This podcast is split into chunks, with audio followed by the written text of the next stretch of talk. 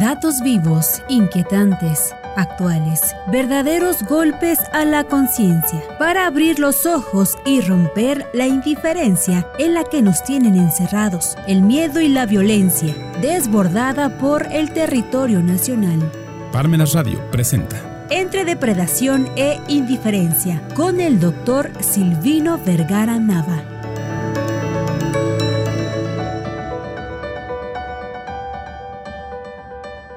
Buenas tardes, tengan todos y todas. Es un gusto estar con ustedes en esta hermosa ciudad de Jalapa, que está a gusto, ¿no? Está bastante fresco, está nublado, pero se disfruta. Yo que vengo de Puebla, pues ustedes saben que tenemos un clima igualmente fresco, pero creo que con el bochorno veracruzano le da un sazón interesante. Pues miren ustedes, me presento entonces, soy Edgar Eduardo Pérez Hernández, tengo el gusto de integrar ahí el comité de la coordinación académica. Este, hoy tengo pues, el gran honor de estar presentándoles la especialidad en interpretación, argumentación y redacción jurídica. Bueno, yo quisiera comenzar en esta oportunidad especial que tengo porque vamos a hablar también de eh, la presentación del libro El poder de la investigación de la doctora Bárbara Cabrera. Resulta que, bueno, dentro de la planeación del, plan de estudios de la especialidad, eh, a mí en lo personal me encomendaron eh, planificar el temario de teoría del Estado bueno, mi profesión es licenciado en Derecho y que, bueno, eh, apasionado por la filosofía del derecho, la sociología jurídica y en este caso, pues claro que, pues a, lo mejor ahí eh, cuando estudiamos la licenciatura en Derecho, me incluyo, pues no pusimos énfasis mucho en aquella materia. Pero la realidad es que es sumamente fundamental una buena teoría del Estado, porque, porque ya desde los contractualistas como Thomas Hobbes, este, Rousseau, cuando eh, comenzaban a planificar cómo constituir un Estado, pues tenían una concepción antropológica del ser humano. ¿no? Veían al ser humano que era una persona buena, que en este caso era Rousseau, o que era el lobo del hombre, como lo decía Thomas Hobbes.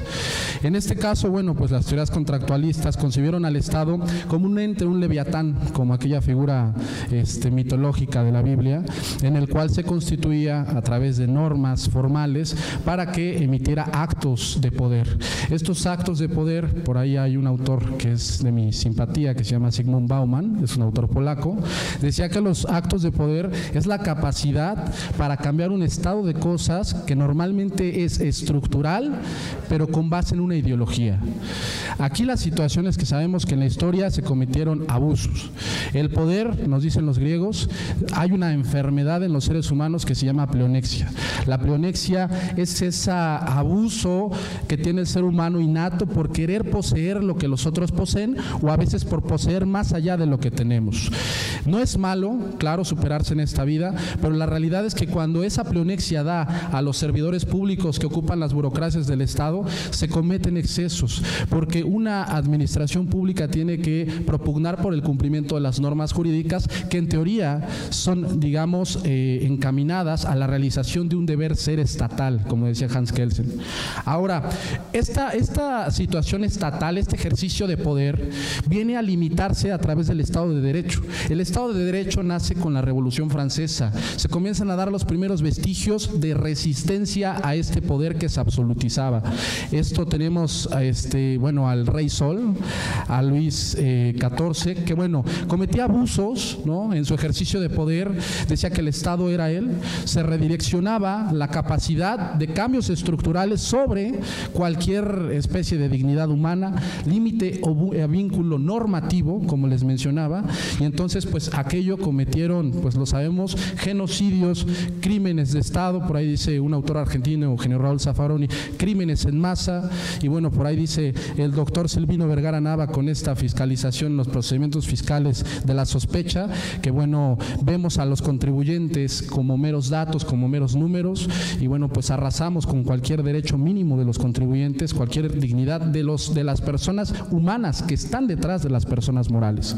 Entonces, bueno, se da a través de la ley y del precedente estos primeros límites al Estado. La ley tiene que ser clara, eh, la ley tiene que ser cierta, es el ex cierta, lex scripta, lex posteriori, no tiene que ser retroactiva, por eso posteriori, tiene que ser cierta, tiene que ser clara, no redundante, tiene que ser económica para ser cumplida, pero sobre todo este paradigma estructural también se redimensiona a partir de la positividad de los derechos fundamentales, que se integran como normas de derechos positivos en las constituciones.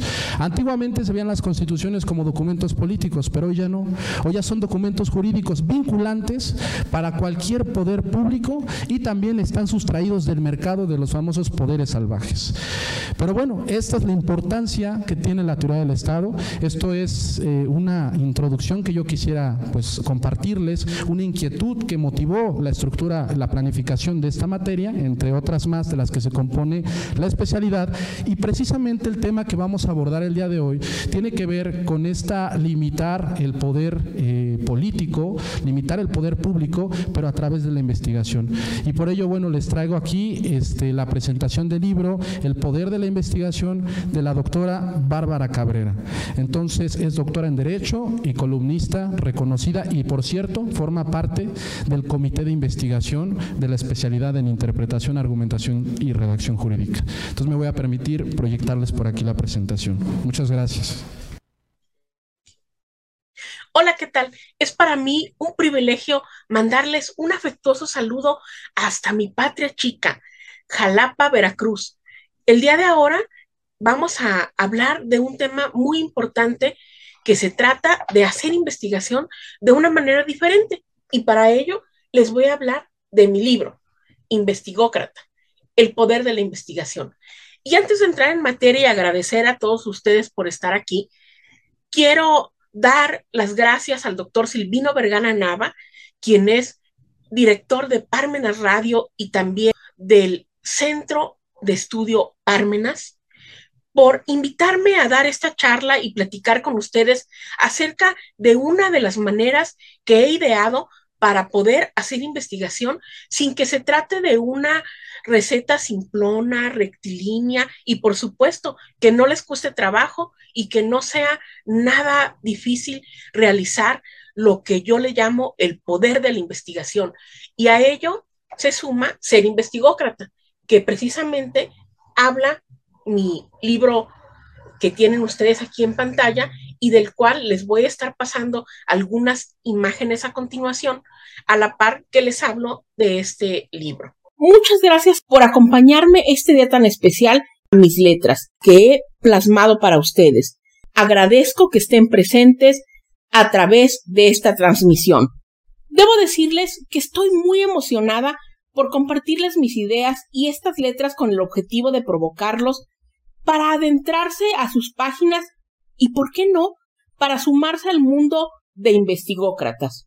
Es momento de refrescar el conocimiento, el cual como lo he expresado en diversos foros, se trata de un fenómeno vivo que cambia constantemente para adecuarse a la época que nos ha tocado vivir. A este es impostergable verlo, tratarlo y llegar a él de manera distinta. Y así lo hago como investigócrata, donde el proceso investigativo, componente para generar esos saberes, es llevado a cabo de manera creativa sin aplicar fórmulas arcaicas ni procedimientos rígidos al que algunos tradicionalistas aún lo someten, como si no salirse del recetario les garantizara alcanzar el éxito. Nada más alejado de la realidad. Lo que ocurre es que vuelven a la investigación algo tedioso a lo que muy pocos quieren dedicarse. En esta ocasión, presento la segunda edición del libro llamado Investigócrata, el poder de la investigación, actualizado y con nuevos contenidos para reafirmar el camino que delineé hace algunos años, el de transitar hacia una nueva era donde dedicarse a estas labores sea placentero y permita aportar al mundo el conocimiento con la divulgación como estandarte. Las temáticas incluidas son una primera parte llamada Antes de abrir el telón, que contiene tres puntos dedicados a provocar al lector para adentrarse a los temas subsecuentes, los cuales están dirigidos a ser los llamados en la tradición teatral. Porque recuerden, y como yo lo he manifestado en diversas ocasiones, utilizo un lenguaje traducido desde el punto de vista de la divulgación. es decir, que sea apto para todo público. Veamos cuáles son esas llamadas. Primera llamada. Primera. A través de la cual doy contestación a la interrogante. ¿Por qué es importante ver, hacer y tratar a la investigación de manera distinta? Segunda llamada. Segunda. Ahí viene el conocimiento. Tomen sus asientos. Este punto lo ejemplifico con la parábola de los seis sabios ciegos y a riesgo de ser spoiler, les diré que la moraleja es que nuestra verdad es solo una porción de la realidad que percibimos. Además, no hay verdades absolutas ni mucho menos inamovibles.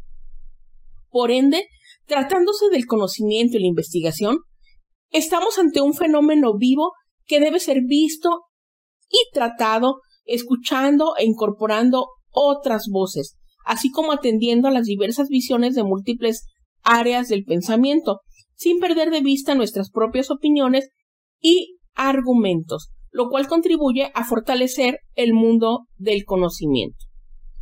Tercera llamada. Tercera. La propagación ya está aquí.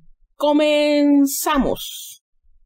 Esta parte se orienta a poner la mirada en la divulgación, actividad por la que he pugnado y continuaré haciéndolo para que primero sea incluida como parte integral del proceso de investigación, el cual actualmente es enseñado de manera tradicional, culminando en la presentación de un trabajo, y segundo, para que esa difusión sea continuada. Es decir, aplicarla antes, durante y después de transitar por las diversas etapas del proceso de investigación. ¿O acaso quieren que sus investigaciones, sus ideas y el conocimiento que generan queden únicamente en los anaqueles empolvándose o para la egoteca? No se los recomiendo. Como pueden ver, la inclusión de este primer apartado tiene mucho que ver con la manera en que divido las labores, es decir, la investigación, el conocimiento y la divulgación, que es precisamente el accionar del ser investigador. Y en este caso, muy específico, de ser investigócrata. Luego, es adecuado decir que la primera parte de la pasada edición del libro llamado Investigócrata, El poder de la investigación, la he convertido en esta segunda parte en un título llamado Apuntes sobre investigación, su proceso y la era de la divulgación, donde cada uno de los tópicos han sido revisados y he incluido algunos otros para fortalecer sus contenidos. Uno de los nuevos temas es los dilemas de las redes sociales en la educación, un tema que considero coyuntural y muy necesario en la época que nos está tocando vivir, el cual está contenido en el eje 6 dedicado a la educación, el uso de las TIC y las redes sociales como difusoras del conocimiento. Además, agrego un punto, un número 7, nombrado las letras al servicio del conocimiento, que escudriña varias cuestiones como hablar de la importancia de publicar, de la divulgación como herramienta al servicio del conocimiento, además de las redes sociales y otros medios de transmisión de saberes, así como la provocación de cambios en la palestra sociopolítica. También abordo para poner sobre la mesa de debate a la educación en Occidente y el pensamiento crítico hasta llegar al papel destacado de los generadores de conocimiento. Es importante que les comente que a partir de sus apuntes de investigación, contenidos como ya les dije en el segundo eje neurálgico del libro Investigócrata, el poder de la investigación, convoco y provoco para romper paradigmas al transitar de un proceso tradicionalista que reduce la investigación a una receta simplona, rectilínea, insípida, perfectamente estructurada y rígida para crear y conducir el conocimiento hacia la era de la divulgación a través de la incorporación de las TIC, tomando en cuenta que hay que tomar en serio a la investigación, así como a quienes la auspician, incluyendo a quienes se dedican a ella de manera libre. Ahora les hablaré un poco de la tercera parte del libro, que es precisamente el eje central del libro que ahora les presentamos, debido a que en esta explico lo relativo al mundo investigócrata. Hace algún tiempo me convertí en investigócrata. Actualmente es la manera como participo, interactúo y me presento ante los demás. Un término que es visto con curiosidad y leído con dificultad. En esta tesitura considero oportuno presentarlo y desglosarlo, por lo que este eje contiene los siguientes puntos. Comienzo con una presentación, luego explico la naturaleza y definición de investigócrata, su anatomía, su papel, así como los investigócratas como factor de cambio social, y concluyo con un manifiesto del investigócrata.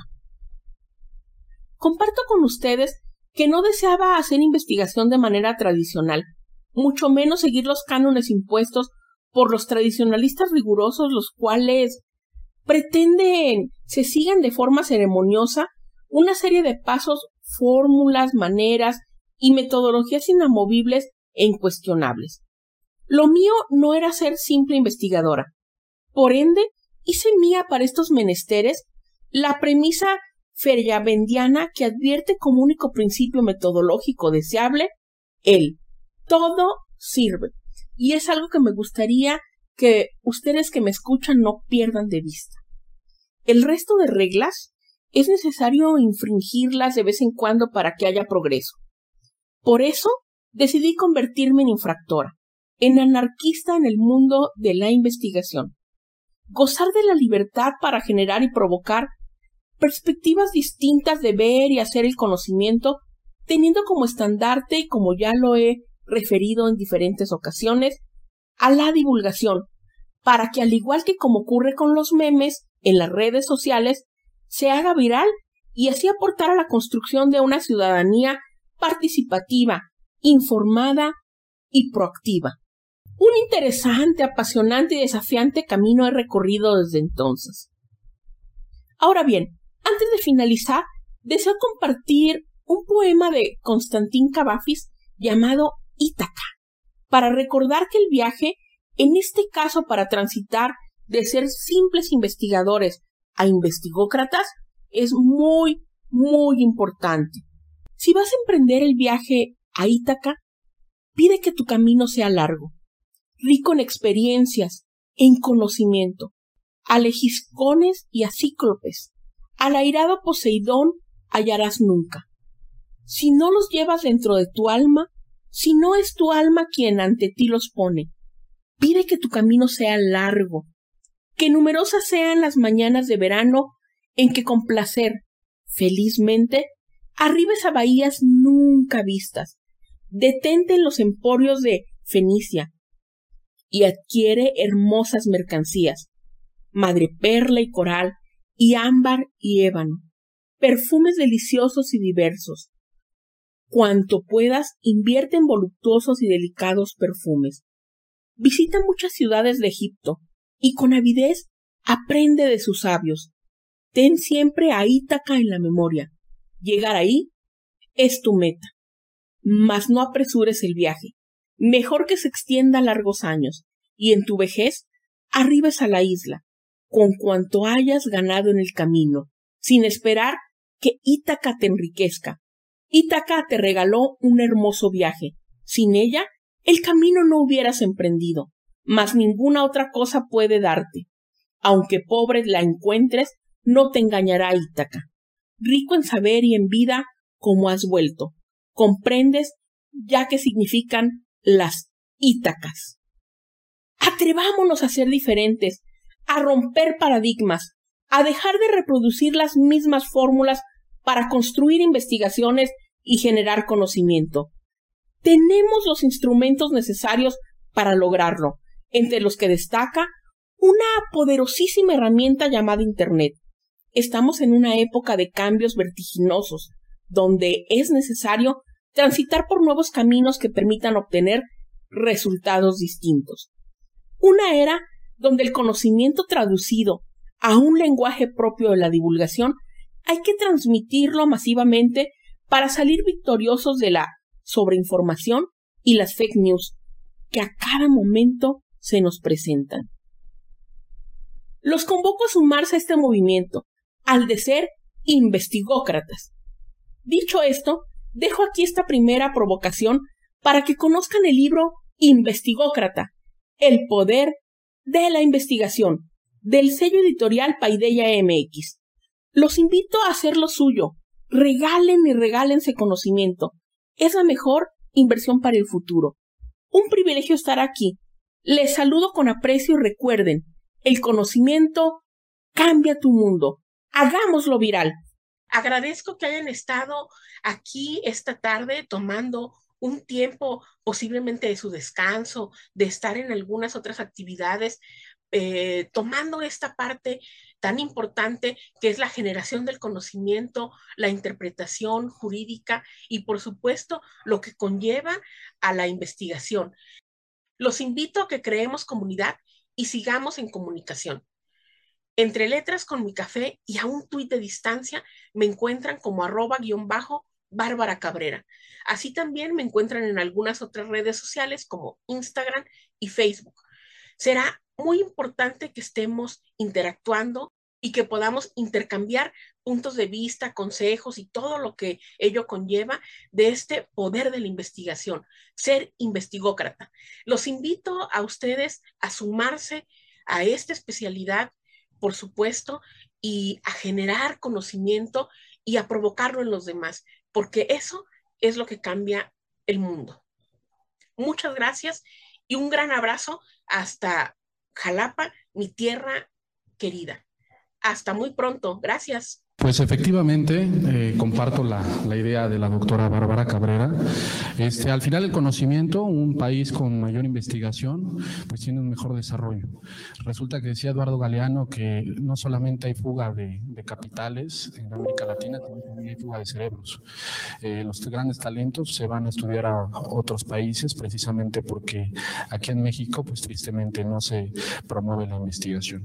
Y pues precisamente esta especialidad, pues viene impulsada desde esa visión, de la visión de impulsar el conocimiento como un contrapoder a los poderes públicos que a veces se vuelven pues salvajes. Y bueno, aquí tenemos para ustedes este, las materias de la especialidad en interpretación, argumentación y redacción jurídica que nos gustaría platicarles. Van a ser 11 materias. Por aquí va a estar el doctor Silvino para comentarlas. Muchas gracias, muy buenas tardes. Muchas gracias. Pues para platicar que esta especialidad eh, tiene como objetivo propiamente el que se pueda eh, tener criterio jurídico, que ese es uno de los problemas principales que existen actualmente. Eh, lo, que nos hemos dedicado muchas veces a hacer la capacitación es en relación a reformas fiscales, que honestamente las reformas fiscales van y vienen, ¿no? Ustedes mejor que yo lo saben que cuántos años viendo las reformas fiscales, pero muchas de las ocasiones lo que necesitamos, sobre todo a partir de 2011, es una serie de eh, criterios, sobre todo porque hoy tiene tanta importancia, por ejemplo, la jurisprudencia, hoy tiene tanta importancia los precedentes, ¿no? Hoy está en los medios este tema de la prisión preventiva oficiosa, que si es, si es eh, violatoria de derechos humanos o no, pero pues si nosotros sabemos que los derechos humanos están en la Constitución, entonces, ¿qué hay más arriba de la Constitución? ¿Qué es lo que van a decir los ministros? Y entonces, ¿cuál va a ser la consecuencia? Eso no es otra cosa más que teoría del derecho. Eso no es otra cosa más que saber las herramientas de lo que puede suceder con estas medidas. Una situación, por ejemplo, en materia fiscal, que ustedes mejor que yo la conocen, es la que tiene que ver con la jurisprudencia de la fecha cierta, que esto entró en vigor en diciembre de 2019 pero si nosotros tenemos una auditoría, por ejemplo, ahorita de 2017, me obligan a pedir un contrato que tenga fecha cierta, si la jurisprudencia entró en vigor en diciembre de 2019, y finalmente los tribunales, las autoridades, muchas ocasiones así lo manifiestan. ¿Y cuál sería la respuesta de esta situación si el artículo 217 de la, de la ley de amparo solamente habla de la jurisprudencia, pero habla en el sentido de que no puede haber aplicación retroactiva? Pero ¿cómo entendemos esa aplicación retroactiva. Precisamente por eso, eh, en, esta especialidad que inicia el 23 de septiembre y termina en agosto, que se puede tomar por línea o se puede tomar de manera presencial, eh, como decía el licenciado Edgar Pérez, pues tiene 11 materias, ¿no, Edgar? Teoría del derecho, que es, digamos, la base de entender todos estos principios que nos van a servir después para interpretar las normas jurídicas Hace un momento el licenciado Edgar Pérez hablaba del Estado y la importancia del Estado. Sobre todo hablaba del principio de legalidad. Hoy pareciera que el principio de legalidad lo hemos dejado en segundo término porque pues cada quien hace lo que quiere, ¿no? Hoy vemos cómo los delincuentes hacen lo que quieren, los particulares hacemos lo que queremos, la delincuencia organizada hace lo que quiere y entonces ¿dónde ha quedado el Estado? ¿Y, cuál era la razón o la importancia del Estado? Por eso el segundo tema tiene que ver con teoría del Estado, luego teoría de la interpretación jurídica, que yo creo que es el tema principal que hay en los problemas, nada más de un tribunal o un juzgado, sino que son los problemas principales que hay sobre todo en las oficinas de los contribuyentes, en los despachos de los contadores, de los administradores de empresas. Por eso esta especialidad va dirigida a contadores, a administradores de empresas, a abogados, porque nuestro principal problema que tenemos es la correcta interpretación de las normas jurídicas. En esta ocasión les pido una disculpa de no poder estar porque hubo un acuerdo conclusivo en la mañana que no pude faltar, pero resulta que en una de las casetas de aquí de eh, que van aquí en la carretera, pues resulta que dice por ahí, ¿no, Edgar? Eh, prohibida, la, prohibida la venta ambulantes en esta zona. Y cuando dice prohibida la venta ambulantes en esta zona, es esta carretera que va de Puebla hacia México, ahí en la caseta esta de San Martín, donde hay tantos, tanta gente vendiendo camotes.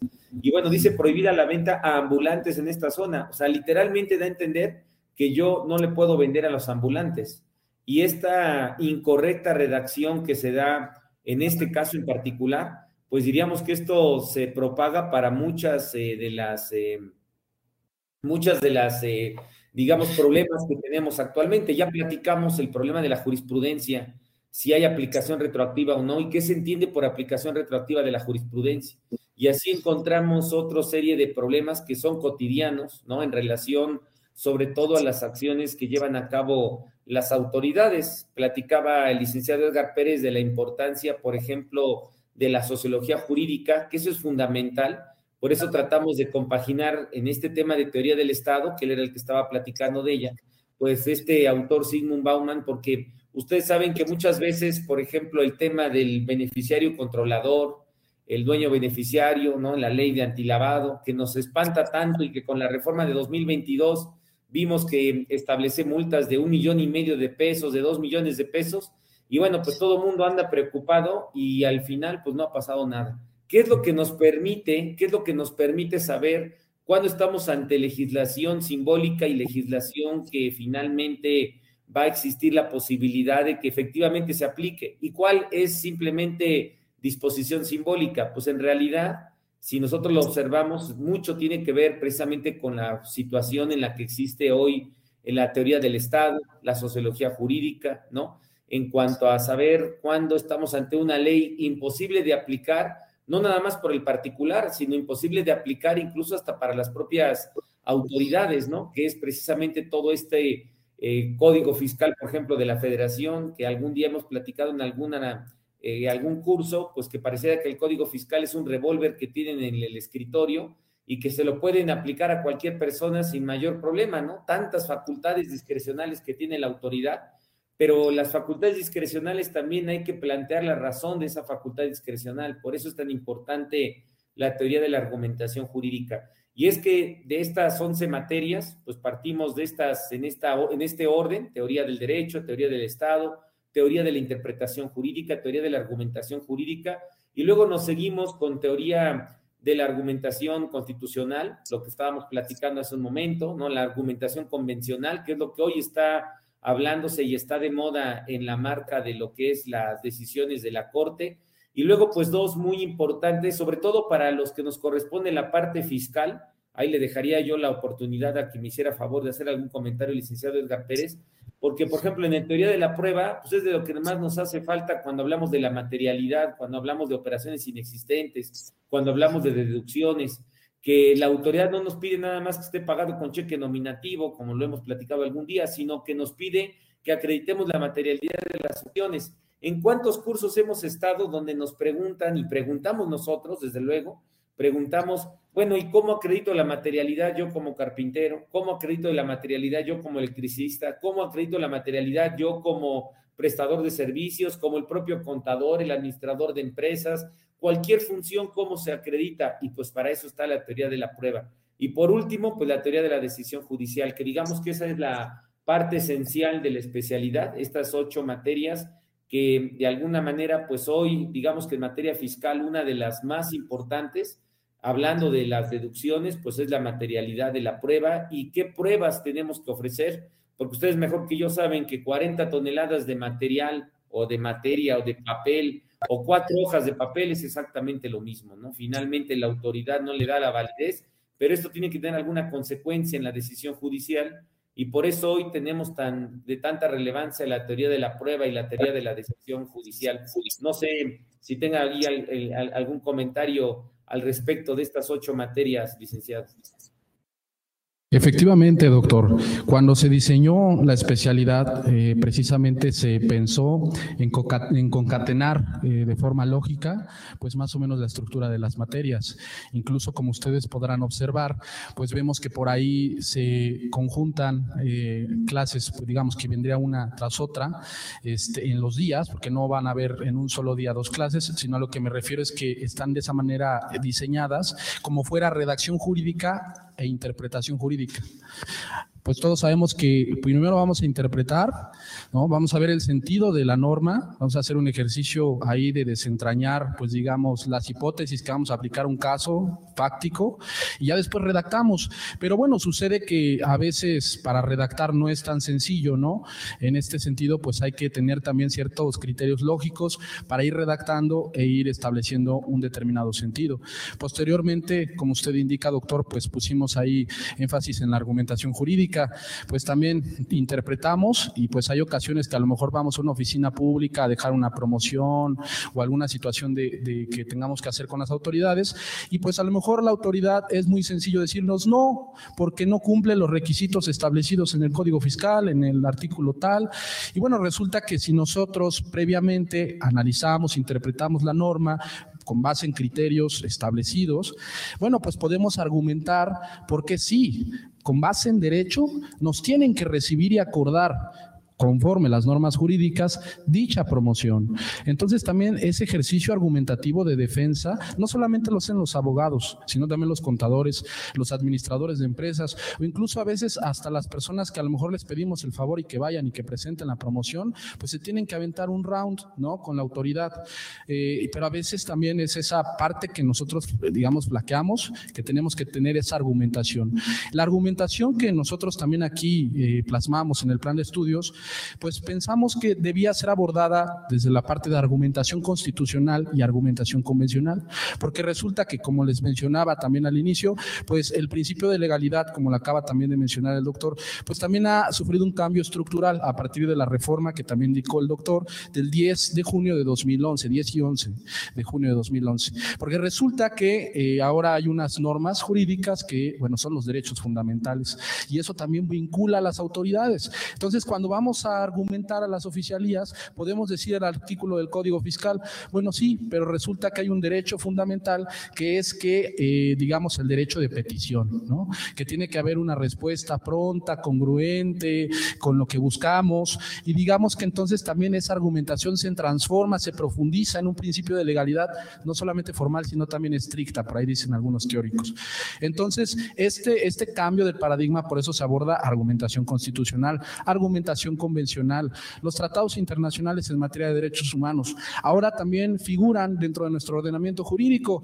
La verdad es que México es un país resistente para integrarlo a su catálogo de derechos fundamentales, pero bueno, se está pujando desde el plano internacional para ampliarlo con estos nuevos derechos humanos en el plano internacional. Por eso la argumentación convencional, porque resulta que se llama convencional por el principio de convencionalidad que se basa en los tratados internacionales en materia de derechos humanos. Entonces, si nosotros logramos argumentar desde una ventanilla con ese tipo de estructura basada en argumentación jurídica, además argumentación constitucional y con ello todavía mejor argumentación convencional, pues yo creo que vamos a dejar así como que después de 11 rounds con Julio César Chávez al de la oficialía y sabes que mejor tú séllatelo ahí ya vete, ¿no? Ya vete de aquí. Entonces esa es la idea, pues que podamos, digamos, eh, plantearles ustedes esos instrumentos, no para que a lo mejor se vayan a un gabinete a escribir tratados, se sesudos, ¿no? Sino que más que ello puedan ir a las oficialías, puedan hablar hasta con un policía de tránsito, porque a veces sucede así, que son los más arbitrarios, que ya pues digamos que como está sufriendo el Estado mexicano que no está recaudando, pues claro, con medidas tan rígidas, pues que se espera, pero bueno, digamos que ahora vamos a recaudar vía multa, ¿no? Entonces llegan y ponen a los tránsitos desatados y te multo por esto y te multo por el otro y pongo fotomultas y, y o sea, ahora ya vivimos, digamos, en espanto, ¿no? Entonces también esa situación que no solamente es de los abogados, sino es de los ciudadanos en general, ¿no? Las clausuras en los negocios, también es una situación que está a la orden del día. Entonces, digamos que estas herramientas que buscamos y que digamos, están concatenadas, por eso lo planeamos así en esa estructura del plan de estudios, pues les van a dar esas herramientas para su día a día.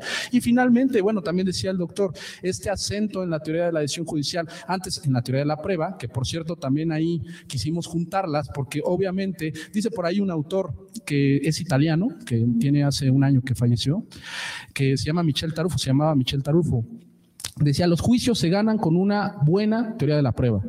Platicaba con un contador que estaba interesado ayer, el día de ayer, aquí en la especialidad, me decía, abogado, es que yo para qué quiero saber teoría de la prueba, ¿cómo para qué quiero saber teoría de la decisión judicial si yo no voy a ir a litigar?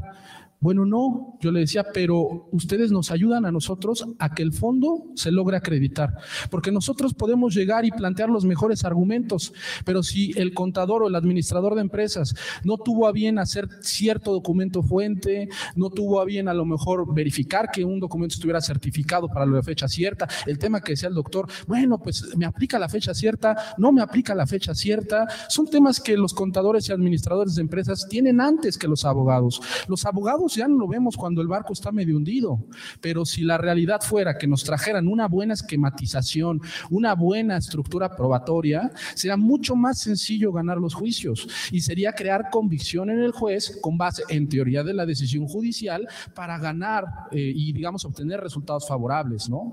En este caso también teoría de la decisión judicial se va a buscar aportarles a ustedes los elementos para distinguir cuándo es un caso fácil, cuándo es un caso difícil, cuándo es un caso trágico. ¿Y esto para qué? Sonará medio teórico, pero no, no es eso, sino que digamos que vamos a poder, luego llegamos con el abogado y le decimos, oye, ¿qué posibilidades hay de que ganemos el juicio? Bueno, si ustedes tienen esa buena estructura de conocer cuándo estamos en un caso fácil, pues hasta le pueden decir, abogado, pues es un caso fácil, está facilísimo. ¿No? Entonces, esa es la idea, que puedan ustedes, eh, digamos, tener esas dimensiones jurídicas para poder incluso hasta exigirle al abogado y coadyuvar con el abogado, enseñarle al abogado, porque incluso, digo, lo confieso, yo, teoría de la prueba y teoría de la decisión judicial, en la licenciatura pasó de noche, porque a mí ni me lo mencionaron, ¿eh? Entonces, esta especialidad tiene también esa virtud de que viene a implementar, digamos, eh, teoría que es necesaria conocer, pero que no, que no se está abordando en los planes de estudios ni de los propios abogados. Entonces, doctor, eso es lo que yo pudiera más o menos aportar aquí de, de, lo que usted ya comentó y que, pues digamos que lo que queremos, y lo hemos hablado, doctor, tras bambalinas, es dejar en claro que esta especialidad se diseñó, claro, también para abogados, pero especialmente para contadores y administradores de empresas. Nosotros tenemos la fortuna, y digo la fortuna porque también aprendemos muchísimo de ustedes, los contadores o administradores de empresas, tengo la fortuna de saber que ustedes traen conocimiento y es necesario perfeccionarlo para que tengamos un estado menos litigioso. Entonces es lo que yo pudiera decir de, esta planificación del plan de estudios que se compone por 11 materias, doctor. Las otras eh, restantes tienen que ver, las tres restantes tienen que ver con tres temas, eh, digamos, que cierran el círculo, ¿no? Eh, uno de ellos es el que corresponde a la redacción jurídica, que cuántas veces nos equivocamos todos, porque no, aquí no hay excepción. Yo creo que hoy hemos vivido un tiempo muy difícil en relación a la redacción de los documentos, porque muchas de las ocasiones, pues ya nos han ganado los, eh, los machotes, los formularios, ¿no? Eh, antes de, de, de, continuar, aquí hay unas preguntas, las vamos a contestar al final. Eh, estamos eh, por terminar de exponer aquí los temas de las materias y ahorita con mucho gusto comentamos aquí las, las, las preguntas que nos están aquí formulando. Y bueno, del tema de la redacción jurídica, pues bueno, ¿qué les puedo decir? Que hoy uno de los grandes problemas que tenemos es que no leemos y adicionalmente a que no leemos, el otro problema es que usamos machotes y solamente estamos detectando con nuestros ojos dónde va el cambio del machote y yo creo que rutinariamente pues hay siempre equivocaciones en cuanto a la redacción. ¿Cuántos errores pudiéramos eh, detectar si es que pues tuviéramos un poquito de mayor conciencia en, en, leer los documentos que las autoridades hacen? Incluso hay ocasiones que cuando pues una autoridad emite una multa, emite una liquidación, pues a lo mejor el argumento principal se les pasó y resulta que nosotros eh, prejuzgando que sabíamos a, ciencia cierta que el argumento principal era tal, pues resulta que redactamos una contestación, redactamos un escrito libre, una aclaración, una solventación a una invitación,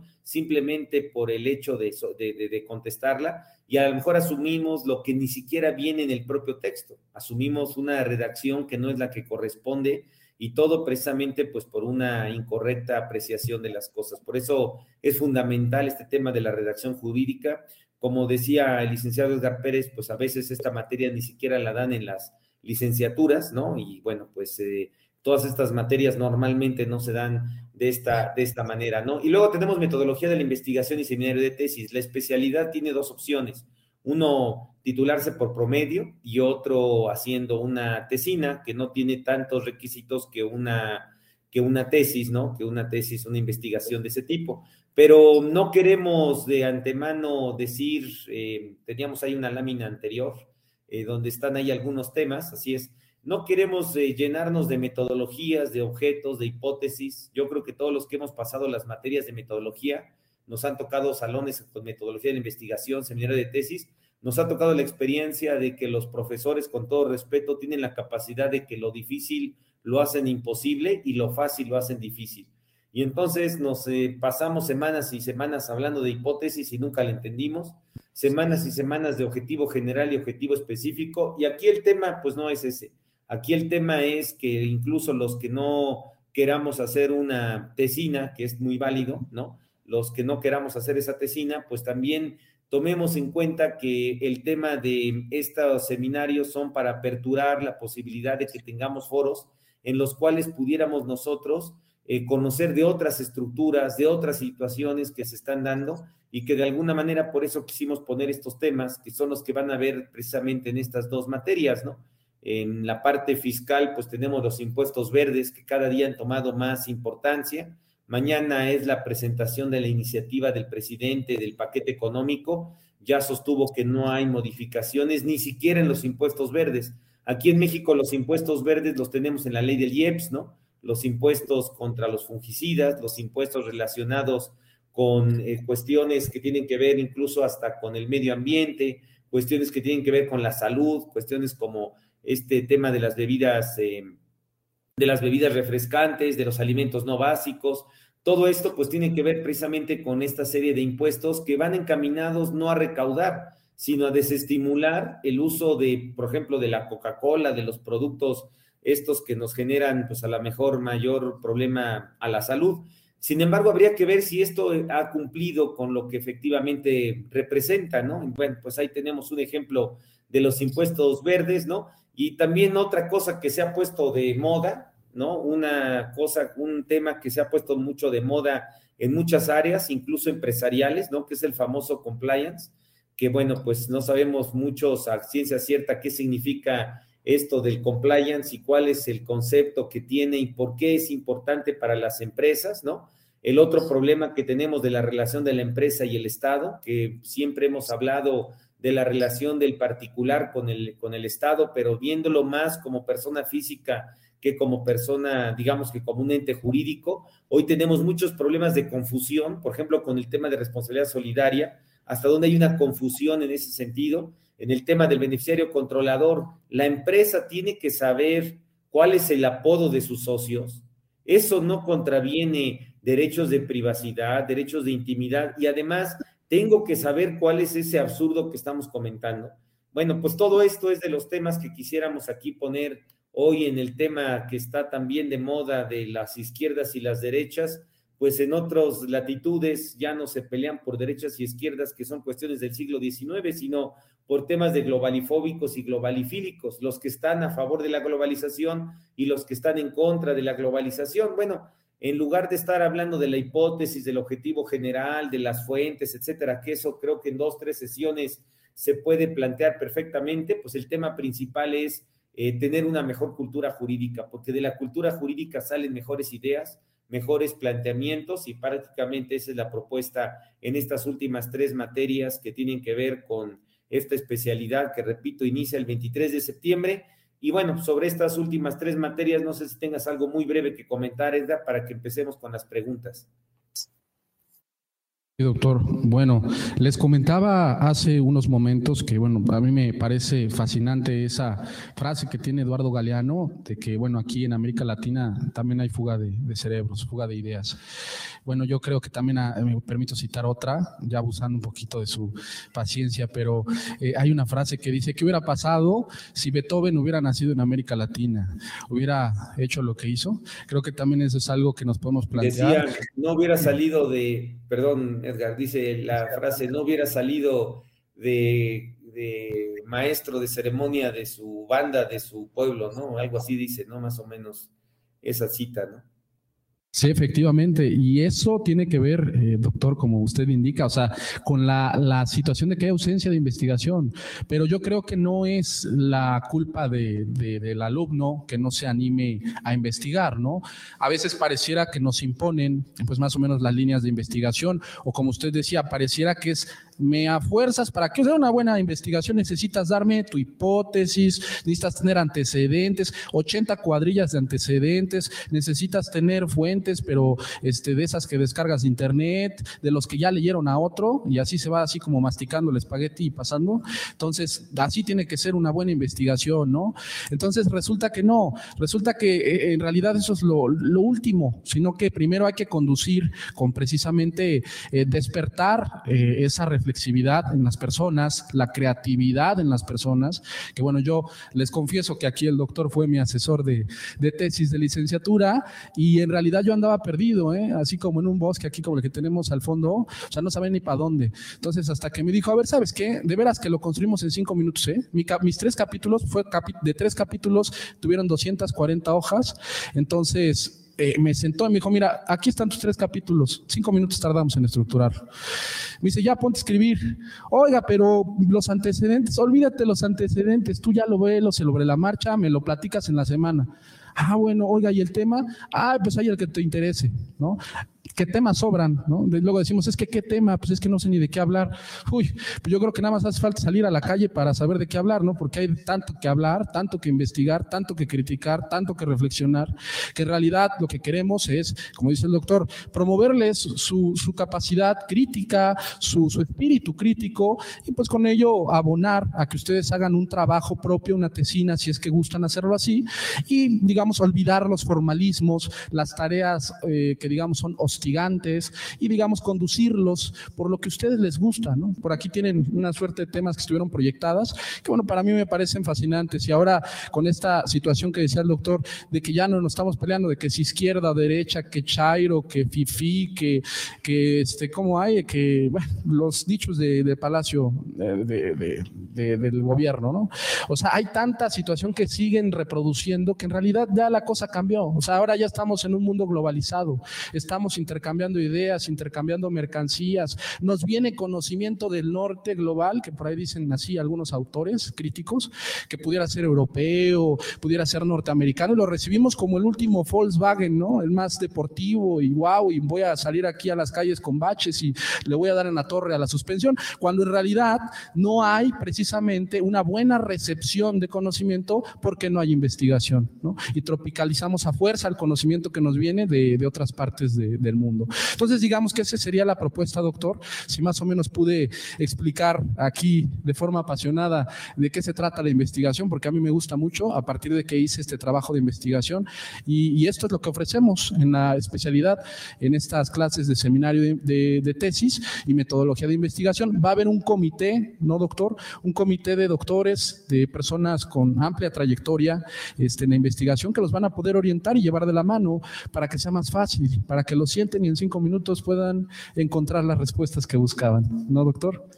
Muy bien, muchas gracias. Pues la idea es que también en ese mismo año terminemos la tesina, que le interese eh, eh, terminar la especialidad de esa manera y que bueno, pues ya al final del, del periodo pues ya tengamos también esto elaborado y no dejemos las cosas aventadas, por así decirlo, ¿no? ¿Cuántas maestrías tenemos desafortunadamente que dejamos a la mitad o que terminamos y que nunca, nunca, digamos, nos titulamos precisamente por estas, pues por estos problemas de las investigaciones? Eh, vemos las preguntas. Aquí tenemos una que dice, ¿bajo qué línea de investigación se basaría la especialidad?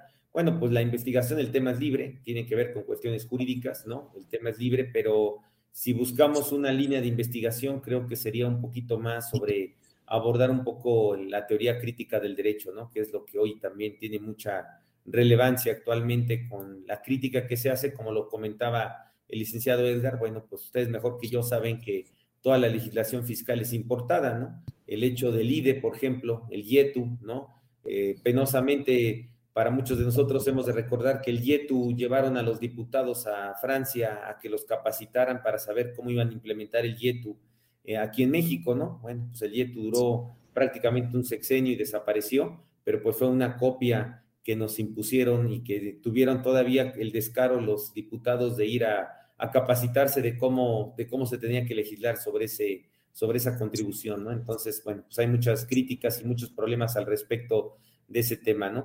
¿Qué diferencia hay de esta especialidad a una carrera de derecho?